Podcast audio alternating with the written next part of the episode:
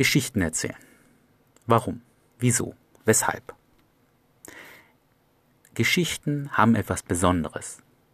Könnt ihr euch vielleicht erinnern, als ihr klein wart, als ihr eure Oma, euren Opa, vielleicht eure Eltern darum angefleht habt, heute nochmal diese Geschichte vorzulesen? Ihr wusstet, um was es in der Geschichte geht. Ihr kanntet die Fakten. Ihr wusstet, wie die Geschichte ausgeht. Ihr kanntet den Spannungsbogen. Aber trotzdem wolltet ihr die Geschichte wieder hören. Geschichten haben etwas Magisches und sie verzaubern Menschen. Und wenn ihr Frauen kennenlernt, kennenlernen wollt, dann wollt ihr sie doch verzaubern. Sie soll euch doch verfallen. Und Geschichten bieten euch dafür ein einmaliges Hilfsmittel. Um jetzt etwas theoretisch kurz zu werden.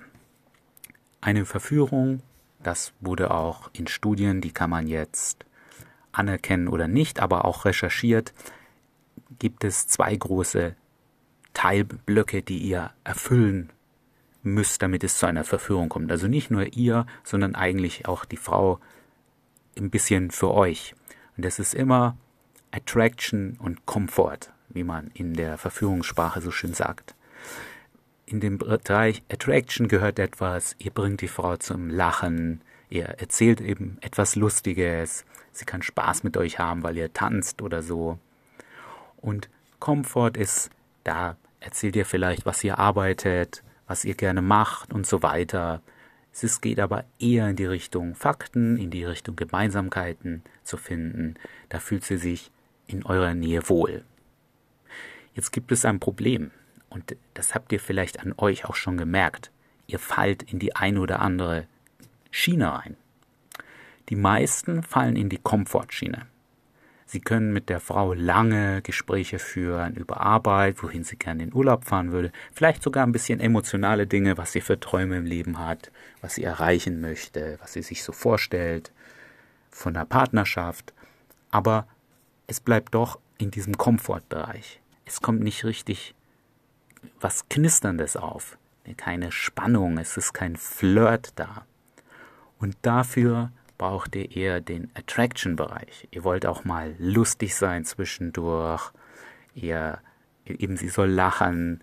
Es soll auch ein bisschen, was ich gerade schon gesagt habe, knistern da sein. Ihr wollt flirten mit ihr. All diese Sachen erfüllt ihr eher in der, in dem Attraction-Bereich. Und wenn ihr mal Männer gesehen habt, die das gut können, aber den Komfortteil nicht, wart ihr vielleicht ein bisschen neidisch. Wie machen die das? Nun, man nennt sie oft Player, weil sie können nur diesen Teil gut. Aber wenn sie es nicht schaffen, die Frau schnell zu verführen, dann ist da kein Bestand. Das ist nicht so, die Frau am nächsten Tag sagt, oh, der war aber interessant, den würde ich gern wiedersehen. Das läuft entweder gleich, wenn sie sich kennenlernen, oder gar nicht. Vielleicht ist euch das auch schon mal passiert. Ihr habt eine Frau auf einer Party kennengelernt und ihr dachtet, es lief gut, ihr hattet viel Spaß. Und danach auf ihrer Seite, auf eurer Seite, vielleicht auch beidseitig auch am nächsten, übernächsten Tag, da war irgendwie nichts mehr. Es war eben nur dieser Attraction-Bereich. Und zu einer guten Verführung für beide Seiten gehören eben beide Bestandteile.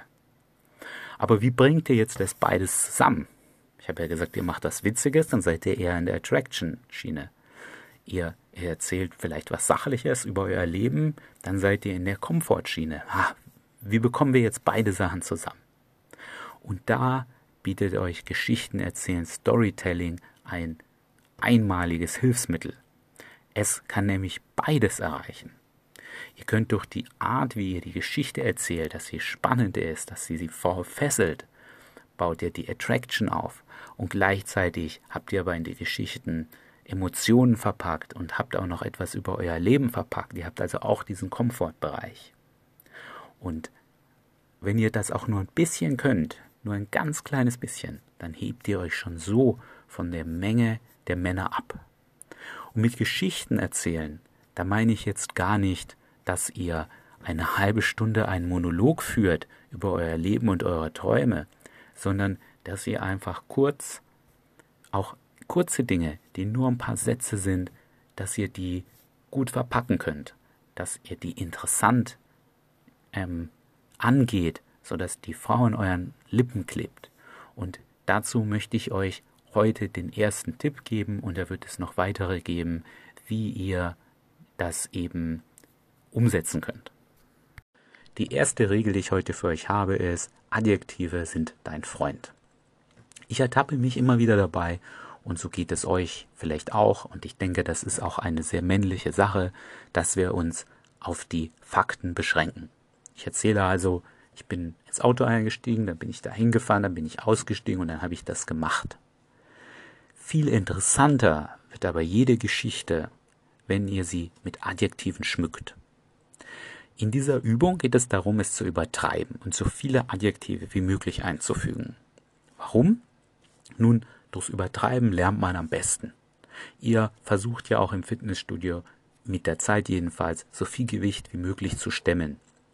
Und ihr braucht diese Muskeln eigentlich nicht jeden Tag. Aber so stimuliert ihr den Muskel zum Wachstum und mit diesem Übertreiben möchte ich auch euer Gehirn stimulieren, zukünftig automatisch mehr Adjektive einzusetzen. Wie geht die Übung? Ihr stellt euch einen kurzen Sachverhalt vor von chronologisch ablaufenden Dingen und bombardiert dann diesen kurzen Ablauf, indem ihr ihm wiedergebt mit Adjektiven. Wir nehmen jetzt ein ganz abgefahrenes Beispiel als Demo. Ihr könnt dafür aber alles nehmen. Es macht aber mit diesem Beispiel einfach Spaß. Das Beispiel ist, ihr geht auf eine Tür zu, ihr macht die Tür auf, ihr seht da eine Handwerker im blauen Overall stehen und eine ähm, attraktive Frau und da ist ein Strohballen und der Mann sagt zu der Frau, ähm, warum liegt hier Stroh? So, und jetzt erzählt ihr für euch alleine oder mit jemand zusammen, da macht es noch mehr Spaß, diese gleiche Geschichte und ihr versucht ganz viele Adjektive einzubauen. Das sieht dann ungefähr oder hört sich ungefähr so an. Ja, nach einem anstrengenden Arbeitstag, ich war ein bisschen verspannt in den Schultern, komme ich endlich nach Hause und ich laufe so ganz entspannt auf die, die Wohnungstür zu und da höre ich irgendwie Geräusche, das ist schon irgendwie verdächtig. Und ich drehe so die Türklinke, ja, und da wundere ich mich schon, weil die Tür ist offen, das ist sie normalerweise nicht, die ist abgesperrt. Und ganz vorsichtig mache ich die Tür auf, weil ich weiß, wenn ich die zu schnell aufmache, dann knarzt die so ein bisschen. Und ich merke auch, dass die Türklinke, die ist aus Metall, dass die warm ist. Ja, also hier ist erst vor kurzem jemand reingegangen.